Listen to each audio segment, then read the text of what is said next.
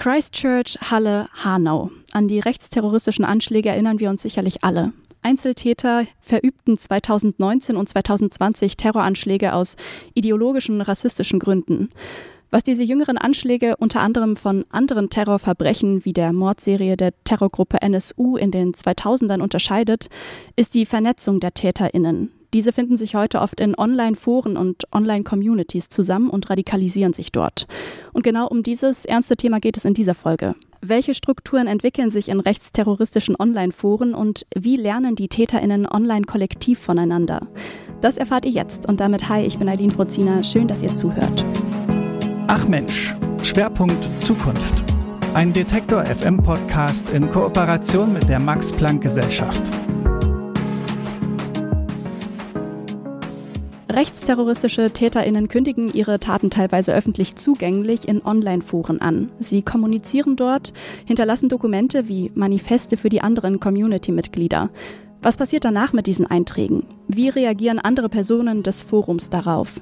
Einer, der sich damit beschäftigt und zum Thema kollektives Lernen von Rechtsterroristinnen forscht, ist Michael Fürstenberg vom Max-Planck-Institut für ethnologische Forschung in Halle. Er erklärt unter anderem rechten Terrorismus so. Ein rechter, also rechtsextremer Hintergrund für Terrorismus ist eine doch oft heterogene Kombination aus Rassismus, Nationalismus, Antisemitismus und Antifeminismus, wobei insbesondere die Idee eines angeblichen Genozids an Weißen bzw. der organisierte große Austausch der einheimischen Bevölkerung eine Rolle spielen. Aber ab wann sprechen wir bei einem Gewaltakt überhaupt von rechtem Terror? Wir haben ja zwei Elemente, die hier zusammenkommen, nämlich einmal vor allen Dingen Terrorismus und dann eben die Spezifikation des Rechtsterrorismus. Terrorismus ist eine Binsenweisheit, dass es quasi keine universale äh, Definition gibt. Ähm, besonders im politischen Diskurs ist es in der Forschung aber schon so, dass es einen gewissen Grundkonsens gibt, ähm, dass Terrorismus Gewalt ist, die geplant ist, also nicht spontan oder zufällig entsteht, ähm, die politische Gründe hat ähm, die gegen Nichtkombattanten gerichtet ist, meistens Zivilisten, aber das können auch ähm, Polizisten sein oder Soldaten außer Dienst oder so. Und die vor allen Dingen äh, nicht gegen die unmittelbaren Opfer primär gerichtet ist, sondern gegen ein Publikum, was diese Gewalttat beobachtet und darauf entsprechend eben reagieren soll. Mhm. Rechtsterrorismus ist diese Gewalt eben, wenn die politischen Motive rechtsextrem sind, beziehungsweise wenn die Taten eben von Rechtsextremen äh, verübt werden. Ganz wichtig ist dabei, Rechtsterrorismus ist immer rechte Gewalt, aber nicht jede rechte Gewalt ist auch gleich Terrorismus. Also da müssen diese anderen Kriterien halt dazukommen, um eben das unter, diesen, unter dieses Rubikum zu fassen. Okay, also wenn es eine Verfolgung auf der Straße gibt und eine Gewalttat aus äh, Neonazi-Kreisen, ist das nicht unbedingt direkt ein rechter terroristischer Akt, sondern rechte Gewalt. Es gibt natürlich Grauzonen hier, also wenn ähm, Neonazis ähm, auf der Straße als ausländisch gelesene Menschen überfallen, dann hat das natürlich immer eine Wirkung auf deren Community und soll ja, ja auch eine gewisse Abschreckung erzielen. Die Frage im Einzelfall ist eben nicht so ganz einfach zu klären, ob nun die einzelnen Opfer primär hier sind oder ob das die Signalwirkung primär ist. Meistens ist es aber schon so, dass eben so spontane Gewalt, äh, Gruppengewalt, das, was im Osten vor allen Dingen in den 90ern, an 2000ern zum Beispiel sehr stark war, dass das eher nicht unter Terrorismus gefasst wird. Mhm. Wie erforschen Sie denn den rechten Terrorismus? Also was ist da Ihre Datengrundlage, mit der Sie arbeiten? Kommt natürlich immer auf die Fragestellung an. Ähm, wir unterscheiden grundsätzlich ja zwischen quantitativen und qualitativen Daten. Also quantitative Daten gibt es zum Beispiel äh, in der Global Terrorism Database, also einfach eine große Datensatz, in der alle möglichen Anschläge verzeichnet werden und damit kann man äh, Makrotrends nachzeichnen. Also steigt rechte Gewalt an, steigt Rechtsterrorismus an, sinkt sie äh, im Verhältnis zu anderer Gewalt zum Beispiel. Ähm, und qualitative Daten sind in meinem Fall jetzt neben Medienberichten zum Beispiel ähm, einfach primäre schriftliche Quellen, also zum Beispiel die Dokumente, die äh, Rechtsterroristen selber erzeugen, deren sogenannte Manifeste ähm, oder rechte Publikationen, aber vor allen Dingen auch die Online-Kommunikation, ähm, die in Foren äh, verschriftlicht ist und sich insofern als schriftliche Quelle eben abgreifen lässt. Ganz wichtig ist, das ist zumindest in meinem Fall und bei den allermeisten anderen Forschern ist das auch so, das sind immer Open-Source-Quellen. Also es sind immer mhm. Quellen, die auf die Prinzip jeder Zugriff hat äh, und nichts irgendwie Geheimes, wo man sich jetzt ähm, einschleusen müsste oder so. Mhm. Und schauen Sie sich da eine bestimmte Gruppe an oder eher so global betrachtet alle? Im Falle des Rechtsterrorismus ist das eher global betrachtet, ähm, gerade weil eben die Strukturen so sind, dass es hier im Unterschied zum islamistischen Terrorismus eben weniger äh, klassische hierarchische Strukturen gibt. Also im Islamismus es gibt eben Al-Qaida und den Islamischen Staat und dann bestimmte Ableger äh, von denen. Mhm. Aber im Rechtsterrorismus gibt es sozusagen weniger diese, diese klassischen Gruppen. Gibt es gewissem Maße auch, aber ähm, das ist sozusagen weniger Frucht war, sich nur darauf zu fokussieren. Mhm. Sie haben ja im Vorgespräch kurz von der Wellentheorie des Terrorismus erzählt. Was bedeutet das denn genau und wie lässt sich da der Rechtsterrorismus aktuell einordnen? Genau, der, die sogenannte Wellentheorie, wobei der Theoriebegriff fast ein bisschen hochgegriffen ist, äh, ist sozusagen eine Beschreibung von David Rappaport, die sich ähm, auf eine historische Trends äh, von Terrorismus bezieht. Wellen sind hierbei immer zu sehen als getragen von einem gewissen ideologischen Zeitgeist, mhm. der die Taten halt verbindet. Diese Taten sind grenzüberschreitend und aufeinander bezogen und sie sind immer gegen die herrschende Ordnung bzw. die herrschende Weltordnung gerichtet, also in dem Sinne revolutionär. Und sie dauern immer ungefähr 40 Jahre. Äh, wir hatten bisher vier Wellen nach Rapoport. Das ist der ähm, Anarchismus vom 19. Jahrhundert an, dann der Antikolonialismus, der, da wird schon schwierig natürlich, ob das nun Terrorismus ist. Da Mhm. Diskussionsfrage. Also ja. ähm, dann den Linksterrorismus in den äh, 70ern vor allen Dingen den religiösen, maßgeblich islamistischen Terrorismus, den wir also jetzt als den neuen Terrorismus quasi kennen, aus den 90er, 2000er Jahren. Und äh, nach dieser 40-Jahre-Theorie müsste es also so sein, dass das jetzt eigentlich zu Ende geht. Da gibt es auch gewisse Indizien für. Ähm, und möglicherweise eine fünfte Welle jetzt also dem Rechtsterrorismus entsprechen könnte. Das ist sozusagen was, was man mit Daten irgendwie äh, versuchen kann zu, zu erfassen, dass es da einen gewissen Anstieg gibt. Mhm. Ähm, ob das so ist, dafür sind wir sozusagen noch ein bisschen früh. Das mhm. kann man noch nicht so sagen. Okay, und was unterscheidet den Terrorismus heute von dem wir vielleicht äh, in den 70ern war? Rechtsterrorismus, äh, muss man dazu sagen, hat auch in Deutschland eine lange Tradition. Auch in den 70er, vor allem 80er Jahren gab es rechtsterroristische Anschläge, die tatsächlich aber ähm, in der Organisation ähnlich eigentlich waren, wie sie beim Linksterrorismus, also bei der RAF oder so auch waren. Also kleine Zellen, kleine Gruppen, die Bombenanschläge zum Beispiel verübt haben. Ähm, das hat sich eigentlich in den 80er, 90er Jahren ziemlich gegeben. Ähm, es gab dann eine Neustrukturierung, ähm, wo es eher dezentrale Organisationen gab, mhm. Kameradschaften und so weiter, Skinheads, die aber immer noch ähm, eine gewisse traditionelle Organisationsstruktur in dem Sinne haben, dass sie eben auf persönlichen Kontakten beruhten. Sie sind national fokussiert gewesen und so klassische Aktionsformen eigentlich gebracht haben. Äh, aus diesen Szenen äh, entstammt äh, zum Beispiel der NSU, Mhm. Äh, aber auch der Mörder von Walter Lübcke äh, ist eigentlich ein alter Neonazi sozusagen gewesen. Ähm, was jetzt neu ist, das ist natürlich alles idealtypisch, ein bisschen grob, aber man kann durchaus sagen, es gibt zwei neue Formen vor allen Dingen. Das eine ist der sogenannte Schwarmterrorismus, oder Daniel Köhler hat das Schwarmterrorismus genannt. Ähm, das sind so Mischszenen, wo es Überschneidungen gibt von durchaus traditionellen äh, Neonazis mit ja, rechten Bürgerwehren, Reichsbürgern, Verschwörungstheoretikern, aber auch was man so als Unterwutbürger subsumiert, also Leute, die eigentlich gar nicht in der rechten Szene verwurzelt sind und die sich sehr schnell anhand bestimmter Themen radikalisieren. Also in der Flüchtlingskrise haben sich da Gruppen sehr schnell zusammengefunden, um äh, Asylbewerberheime anzuzünden, die vorher eigentlich keinerlei Verbindung zueinander hatten. Mhm. Da ist es so, dass die Vernetzungen online stattfinden, so häufig, über Telegram zum Beispiel, ja. aber letztlich dann doch eben persönliche Kontakte in der Gruppe irgendwie dann ähm, letztlich eine Rolle spielen. Und demgegenüber gibt es eine zweite, die wirklich neue, primär online basierte Szene von vor allen Dingen äh, jungen, internetaffinen Männern, die eigentlich in diese klassischen Strukturen nicht integriert sind. Also der Attentäter von Halle zum Beispiel hatte ja durchaus da, wo er gewohnt hat, auch die Wahl, in die örtliche Neonazi- oder Skinhead-Gruppe ja. zu gehen, aber war er nicht. Er war halt im Internet in einer anderen Szene integriert.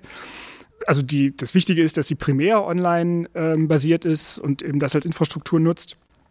Und diese eine Mischung darstellt äh, zwischen klassischer rechter Ideologie und Internet-Subkulturen, also äh, die Gaming-Szene oder ähm, Fanszenen von Amokläufen oder ähm, ja, was in den USA die Alt-Right ist, also mhm. ähm, so eine ironisch, halb pseudo-ironische Betrachtung von politischen Themen, mhm. ähm, Anime, Meme-Kultur, all diese Dinge.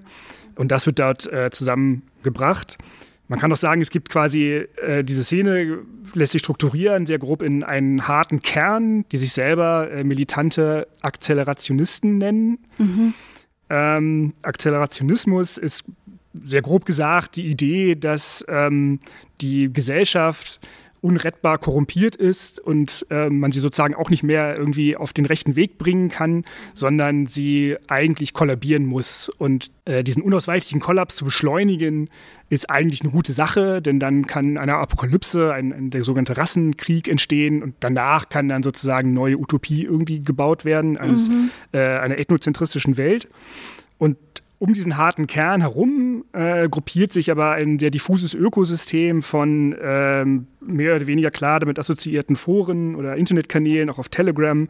Äh, 4chan oder die ganzen Chan-Foren sind da vor allen Dingen äh, wichtig. Aber das findet auch durchaus auf Mainstream-Kanälen statt, also dem Gaming-Dienst äh, Steam zum Beispiel. Mhm. Und da, die sind anonym und da ist oft unklar, wie sehr die Teilnehmer dort wirklich quasi diesem Ziel verschrieben haben wie sehr sie wirklich dort integriert sind oder wie sie das sozusagen als Provokation oder ironisch sehen. Aber letztlich ist es so, die allermeisten der, der Attentäter, ähm, die Sie auch aufgezählt haben am Anfang, ähm, entstammen eigentlich dieser Szene. Ja, nochmal ganz kurz diese 4chan und 8chan und diese ganzen Foren, für alle, die das nicht wissen, das ist wie so ein wie so verschiedene Boards, die unter verschiedenen Namen stehen und da treffen sich Menschen, können anonym oder nicht anonym Sachen hinschreiben. Und ja, da gibt es halt verschiedene Kanäle quasi oder Boards zu ja, Hardcore-Pornografie, Gewalt, Frauenhass, Rassismus, rechten Terrorismus etc. Und da wird Diskriminierung nicht nur toleriert, sondern gehört irgendwie fast mit dazu. Genau, das ist sozusagen der, der gute Ton. Wobei man dazu sagen muss, dass sozusagen nicht die gesamten Foren immer so unbedingt genau. sind, sondern es sind immer einzelne Bereiche, ähm, mehr oder weniger. Und die dort aber eben nicht abgelehnt werden. Und wie gehen Sie da jetzt vor in Ihrer Forschung? Also lesen Sie sich dann die bestimmten, also holen Sie sich bestimmte Einträge, die irgendwelche ähm, aussagekräftigen Informationen enthalten? Schauen Sie danach oder wie untersuchen Sie da die Strukturen und das Lernen der Forenmitglieder? Also es ist auf jeden Fall so, dass es eher, dass es in der Forschung eigentlich meistens so theoriegeleitet geschieht, also sozusagen nicht willkürlich man Data Mining äh, betreibt sondern auf der Grundlage bestimmter wissenschaftlicher Konzepte. In meinem Fall sind das also ähm, Theorien zum kollektiven Lernen, äh, zum Beispiel die Idee der Communities of Practice, mhm. ähm, dass man dort eben bestimmte Kriterien sich überlegt und auf Grundlage dieser Kriterien dann Material sammelt in diesen Online-Foren. Äh, Was macht diese Communities of Practice aus? Communities of Practice ist ein Konzept, was eigentlich aus der für den Business-Kontext entwickelt wurde mhm. und dort also informelle Strukturen beschreibt, in denen Leute zusammenarbeiten und durch dieses Zusammenarbeiten dann eben lernen, ohne dass es eine klare hierarchische Lernstruktur sozusagen gibt. Einfach man lernt durch die Erfahrung, die man mit anderen macht, durch die Praxis. Mhm. Und äh, meine These ist, dass sich das in, in, gewisser Weise durchaus übertragen lässt auf diese dezentralen kollektiven Strukturen, weil man eben keine sehr klare Organisation dafür braucht, sondern dass sozusagen die Produktion von Hass und Terror ist in diesem Fall quasi die Praxis. Mhm. Die Praxis ist quasi das Schreiben im Internet, ist schon Teil dieser Praxis und dadurch wird das eben mhm. gelernt. Wenn wir uns kurz mal auf den Anschlag auf Halle fokussieren, mit dem Sie sich ja auch detailliert auseinandergesetzt haben, was ist denn da passiert, nachdem das Attentat begangen war und der Täter dann gefasst war? Wie hat die, diese Online-Community darauf reagiert? Was haben die, wie haben die das Attentat rezipiert? Ähm, genau, auf zwei Arten. Also das eine ist, erstmal muss man sagen, dass eben der Attentäter von Halle sehr klar in diesen Szenen strukturiert war und das Attentat auch ganz gezielt oder sehr explizit dafür gedacht war, rezipiert zu werden. Das wurde in der medialen Betrachtung auch im Prozess häufig ein bisschen unter den Tisch gekehrt. Ja. Ähm, es ging ihm schon darum, Juden zu töten, aber es ging vor allen Dingen eben auch darum, sich dabei zu filmen und das Ganze eben dann äh, darzustellen. Er hat im Prozess also auch gesagt, also bin ich jetzt wahrscheinlich nicht ganz wörtlich, aber das lässt sich nachlesen, dass die Übertragung der Tat wichtiger als die Tat an sich ist. Das ist im Terrorismus natürlich im Prinzip immer so, aber eben dieser Szene nochmal besonders neu, weil es eben, er hat sich auf Englisch an ein Publikum gerichtet, was international ist und in diesen Online-Szenen unterwegs ist. Äh, die Rezeption äh, lässt sich, auf, ja, einmal ähm, gab es durchaus sehr viel äh, Hohn und Spott, gerade in den Schan-Foren, die ja sozusagen nicht unbedingt hardcore rechtsextrem sind, sondern eben das, das klingt jetzt ein bisschen schwierig ist es auch, aber so ein bisschen das spielerisch betrachten und sich dann eben auch durchaus über sich selbst oder über die eigenen Leute immer lustig machen. Ähm, und zwar deswegen, weil er ja quasi versagt hat. Mhm. Also es gab zum Beispiel sehr viele Memes, die sich darüber lustig gemacht haben, dass er also an einer Holztür gescheitert ist und dass also die Deutschen mit ihren Waffen verboten, dann hatte er selber was gebaut und das hat alles nicht funktioniert und das ist alles Mist. Ja. Es gab aber auch eine äh, Rezeption, die deutlich positiver war, die gesagt hat, ähm, der hat es halt wenigstens versucht. Das ist also besser als quasi nichts zu tun und er hat dann eben das genommen, was er hatte. Und ähm, eben daraus kann man dann eben auch wieder was lernen. Also die Idee des Attentäters von Halle, der quasi seine Waffen selber gebaut hat, auch um zu demonstrieren, dass die funktionieren, haben sie dann halt nicht. Aber auch das kann man natürlich als Lerneffekt mitnehmen und hinterher sagen, okay, man muss da, das und das anders machen vielleicht. Insofern eine zwiegespaltene Reaktion. Man muss dazu sagen, dass diese Szenen auch durchaus opportunistisch sind, wie das beim Islamischen Staat ja auch so ein bisschen ist. Also die militante Akzelerationisten-Szene hat das trotzdem auf jeden Fall genutzt. Es gibt sozusagen den Heldenstatus von Rechtsextremen, den diese erreichen können, ist der ähm, Heiligenstatus, also des Saints, die eben dann für Leute, die besonders erfolgreichen Häkchen äh, ihre Anschläge vollbracht haben, reserviert ist. Und äh, dort gibt es äh, auf einschlägigen Telegram-Kanälen, also auch entsprechende Kalender oder ganze, die dem gewidmet sind, ähm, wo er auch Teil des Ganzen ist. Also mhm. der, wo er für genutzt wurde, um sich in die Propaganda quasi einzureihen. Und wie wurde da dann, also auch öffentlich mit umgegangen, dass ja in diesen Foren dann auch dieses Manifest von ihm etc noch online verfügbar ist. Wie wurde damit öffentlich umgegangen oder auch von der Polizei aus? Naja, das kann ich im Einzelnen natürlich nicht beurteilen. Ja. Ähm, letztlich, naja, also in einer Mischung aus einerseits großer Empörung und äh, ja, Schockierung, dass also das nun irgendwie möglich ist und was da im Internet alles so geht. Das ist für viele, erstaunlich viele Menschen doch immer noch sehr, eine sehr fremde Welt. Mhm auch für durchaus Menschen, von denen man erwarten könnte, dass das eigentlich nicht mehr so sein sollte. Mhm. Insofern war das natürlich ein großes Thema und warum hat man da sozusagen nichts gemacht oder kann man das nicht entfernen? Naja, was einmal online ist, wissen wir ja, das geht ja. auch nie wieder weg. Ähm, insofern ist eigentlich die tatsächliche Reaktion häufig so ein bisschen Indifferenz eher gewesen. Naja, das, okay, ist halt so, das ist ganz schlimm, aber eigentlich kann man doch nichts machen. Mhm. Warum sprechen wir denn eigentlich trotzdem von EinzeltäterInnen, auch wenn eigentlich dieser Zusammenschluss, also irgendeine Art von Zusammenschluss, diese Communities of Practice dahinter stehen? Naja, das ist natürlich bequemer. Es entspricht aber auch in gewisser Weise der, bei der juristischen Aufarbeitung zum Beispiel, ähm, ist das ein, noch ein großes Problem. Also, dass mhm. dort eigentlich auch bei dem Prozess des Attentäters von Halle, da wurde halt, also es ging immer um ihn und jetzt ist er verurteilt und dann ist auch gut sozusagen. Mhm. Und das liegt natürlich daran, dass das deutsche Rechtssystem eben darauf ausgelegt ist, einzelne Schuldige zu verurteilen mhm. und nicht darauf, in einem Gerichtsprozess große Strukturen aufzudecken. Mhm. Ähm, das Problem ist, es gibt eben auch nicht, nicht viele andere Strukturen, in denen das öffentlich so geschieht. Also man könnte Untersuchungsausschüsse des NSU zum Beispiel, da wurde das versucht, hat aber auch begrenzt geklappt, würde ich jetzt mal vorsichtig formulieren was ich durchaus zugestehen würde, ist, dass gerade die Sicherheitsbehörden da in den letzten Jahren schon Fortschritte gemacht haben, meinem Eindruck nach. Also Verfassungsschutz, Polizei haben das deutlich besser auf dem Schirm, mhm. als das 2019 war. Und auch die öffentliche äh, Gefährdungswahrnehmung dieser Strukturen ist zumindest deklarativ stärker. Also Frau Faeser hat das ja deutlich gesagt, dass Rechtsterrorismus oder Rechtsextremismus die größte Bedrohung ist, aber auch Horst Seehofer hat das vorher schon so formuliert. Da hat sich also schon etwas getan, aber es ist trotzdem noch so, dass ich sagen würde, die Strukturen und Zusammenhänge werden zu wenig gesehen, weil sie halt relativ abstrakt sind mhm. und das eben auch ja relativ schwierig ist zu untersuchen. Was können wir denn jetzt aus Ihrer Forschung lernen? Was sagt uns das für die Zukunft, also die Zukunft zur Bekämpfung des rechten Terrorismus? Ja, also wie gesagt, das Wichtigste ist eigentlich, die Zusammenhänge hier zu begreifen, das Ganze als Teil einer größeren Bewegung und Strategie zu sehen. Der, wenn man das so zusammenfassen kann, militante Akzelerationismus ist eben eine tatsächlich kollektive Herausforderung an die demokratische liberale Ordnung. Und man kann nach jedem Einzelattentat, der letzte war jetzt in Buffalo, immer irgendwie geschockt sagen, oh, das ist ganz schlimm, naja, und dann wird der halt da verurteilt oder auch nicht, mhm. wenn er sich selber umgebracht hat zum Beispiel. ähm, und dann zur Tagesordnung übergehen. Aber man muss eben das Ganze genauso, wie es beim islamistischen Terrorismus auch gemacht wurde, äh, sehen als Teil eines großen Zusammenhangs. Das ist eigentlich das, das Wichtigste. Mhm. Was auch noch zu wenig angekommen ist, vielleicht wirklich, ist, dass dieser Terrorismus eben Teil einer revolutionären Strategie wirklich ist. Also hier geht es wirklich darum, den Staat und die Ordnung zu stürzen. Mhm. Das ist auch eine, eine, Dimension, die gegenüber dem früheren Rechtsextremismus, der eher raumgreifend war, also das Stichwort national befreite Zonen oder so, ja. ähm, eben doch noch was Neues ist. Mhm. Genau, und ähm, was vor allen Dingen auch ganz wichtig ist, gerade wenn man diese Online-Szenen betrachtet, ist, was immer noch nicht wirklich realisiert wurde, ist, dass diese alte Unterscheidung zwischen dem virtuellen und dem realen Leben mhm. äh, eigentlich obsolet ist. Also für diese Szenen ist das Internet das reale und auch das primäre Leben ganz, ganz oft.